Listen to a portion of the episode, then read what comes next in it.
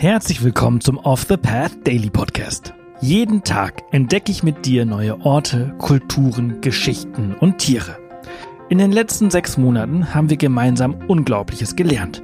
Und jetzt haben wir es sogar geschafft, für den Deutschen Podcastpreis nominiert zu werden. Wahnsinn, oder? Wenn dir der Podcast und unsere Arbeit gefällt, würden wir uns freuen, wenn du auf www.offthepath.com slash dpp gehst und für unseren Podcast abstimmst. Danke und viel Spaß mit dieser Folge. Werbung. Neue Wege gehen.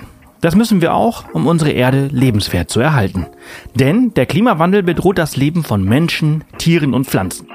Besonders viel CO2 sparst du mit dem Wechsel zu echter Ökoenergie von Polarstern. Denn als Social Business und zertifiziertes Mitglied der Gemeinwohlökonomie steht der Ökoenergieversorger gleichzeitig für einen nachhaltigen Wandel der Wirtschaft. Und das kannst du ganz einfach unterstützen. Gehe jetzt auf www.polarstern-energie.de und wechsle in nur 5 Minuten.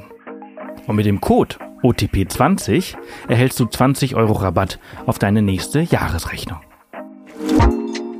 Werbung Ende. Heute nehmen wir dich mit auf eine Reise in die Tierwelt der Picos de Europa. Die Welt hält eine Fülle von atemberaubenden Landschaften und faszinierenden Tieren bereit. Eine solche Schatzkammer der Natur findet sich mitten in Europa. Genauer gesagt in den Picos de Europa, die sogenannten Spitzen Europas. Diese beeindruckende Bergkette liegt in Nordspanien und ist ein wahres Paradies für Naturliebhaber und Abenteurer. Doch lass uns zunächst einmal schauen, wo der Nationalpark Picos de Europa überhaupt liegt.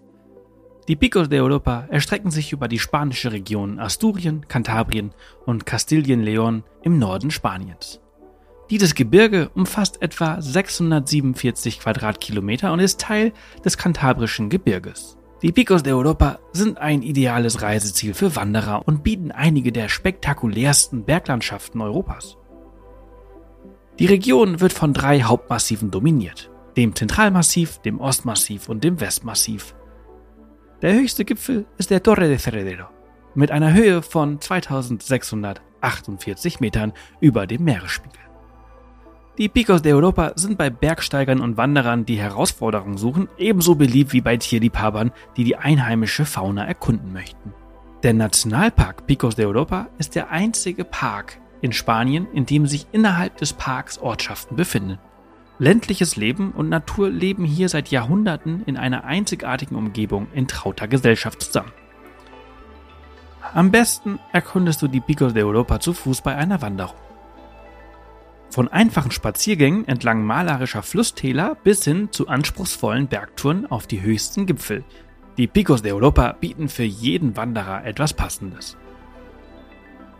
Es ist jedoch wichtig, sich auf die wechselnden Wetterbedingungen vorzubereiten und angemessene Ausrüstung mitzubringen, da die Berge auch für ihr unberechenbares Wetter bekannt sind.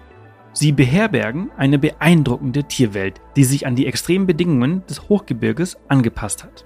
Während deines Abenteuers wirst du auf eine Vielzahl faszinierender Tiere treffen.